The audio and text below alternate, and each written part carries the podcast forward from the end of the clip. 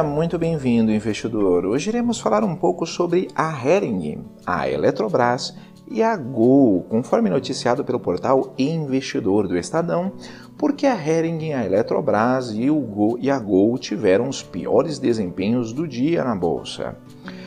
Mas antes, se você não é inscrito no canal do Investidor BR no YouTube, não deixe de se inscrever no canal e ativar as notificações. Assim você vai receber as nossas novidades. Lembrando que todos os dias são postados diversos novos vídeos aqui no canal sobre o que há de mais importante no mercado financeiro.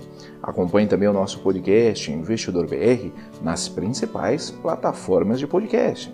Voltando à notícia, os três papéis registraram as maiores quedas no pregão da B3 desta segunda-feira, 17 de agosto de 2020.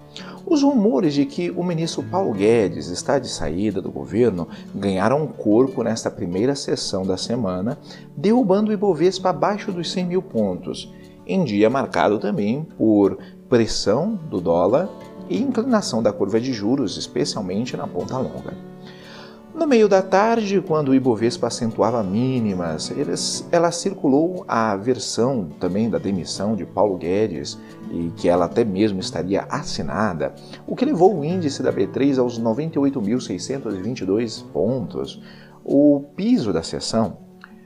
Ao final, em que o dia de vencimento de, op de opções sobre ações o Ibovespa marcava ali uma perda de 1%, de 1,73%, aos 99.595 pontos, com um giro financeiro de 45 bilhões e 900 milhões de reais.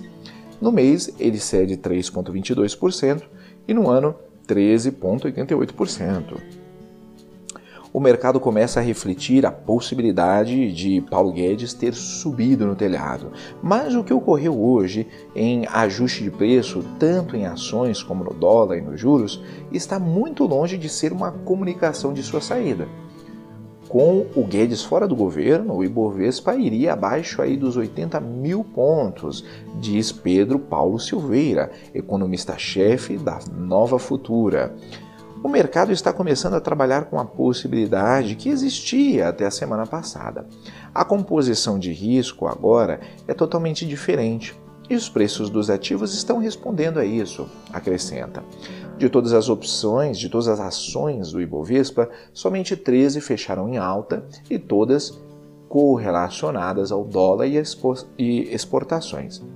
As maiores baixas foram as da Hering, papel listado como HGTX3 da Eletrobras, ON, é, como ELET3 e da Gol, Gol L4. Confira o que influenciou os preços dos papéis. Em uma segunda-feira de queda em bloco do setor de varejo, as ações ON da companhia Hering caíram 8,34%, com a maior perda do dia devolvendo boa parte dos ganhos registrados na última sexta-feira, após o balanço da empresa do segmento de moda. Naquele dia, o investidor monitorava os sinais de retomada do setor e também dos shoppings, dos quais a Hering tem forte dependência, após o baque da Covid-19 sobre as operações da empresa. Agora, porém, o mercado volta a ponderar os números mostrados pela companhia Acho que houve uma precificação errada, porque os créditos de ICMS deram uma distorcida no resultado, comenta Marcel Zambello, analista da Necton. Ele lembra que a Via Varejo, que já reportou os números, e lojas Renner, que ainda os divulgará, também receberam créditos tributários ao longo do trimestre. A alta dos juros, com vencimentos longos, também prejudica a percepção das, para as empresas do setor ao longo prazo. Uma maior taxa de juros implica em menos consumo por parte da população, o que já faz com que o varejo sofra, diz Junqueira da Gauss, explicando também que a rentabilidade dos papéis cai com essa possibilidade de uma alta dos juros. A, quanto à Eletrobras, que teve uma queda de menos 6,66%, a percepção de desmonte da equipe de Guedes no Ministério da Economia continuou pressionando os papéis da Eletrobras hoje. Com a ON fechando em queda de 6,66% e a PN com uma queda de 5,16%, as baixas de hoje foram uma extensão das quedas vistas desde a semana passada, quando o então secretário de privatizações do governo, Salim Matar, deixou o cargo citando a lentidão no andamento de privatizações. Desde que Matar saiu, a cautela tomou conta, o que é compreensível, já que ele era defensor ferrenho da privatização da Eletrobras diz Henrique Stetter, analista da Gás Investimentos. O desmonte de posições por investidores que se alocaram no papel à espera da desestatização leva as ações a quedas em quase todos os pregões desde a última terça-feira, 11 de agosto de 2020. O resultado é que desde a segunda-feira, 10 de agosto, a estatal de energia já perdeu mais de 8 bilhões e 600 milhões de reais em valor de mercado. Nem mesmo o balanço do segundo trimestre, em linha com o que o mercado esperava, e elogiado em pontos como a redução de custos e de despesas operacionais, foi suficiente para estancar a queda.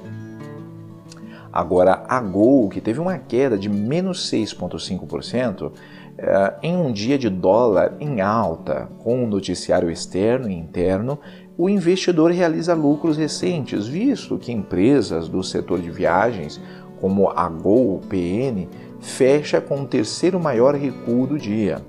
O investidor pondera nos números que as empresas do setor devem apresentar nos próximos meses e que deve ser de alta na demanda por viagens, mas de dólar ainda em patamares elevados. A moeda americana é a indexadora de boa parte dos custos das companhias. Ainda que haja uma retomada, é uma retomada lenta e com os custos elevados, afirma Júlia Monteiro, analista da MyCap. Irei deixar na descrição o link dessa notícia e de alguns livros que podem ser de ajuda na sua educação financeira. Comenta aí, investidor. Você investiria em alguma dessas empresas que teve altas quedas ontem? Ficamos por aqui e até a próxima.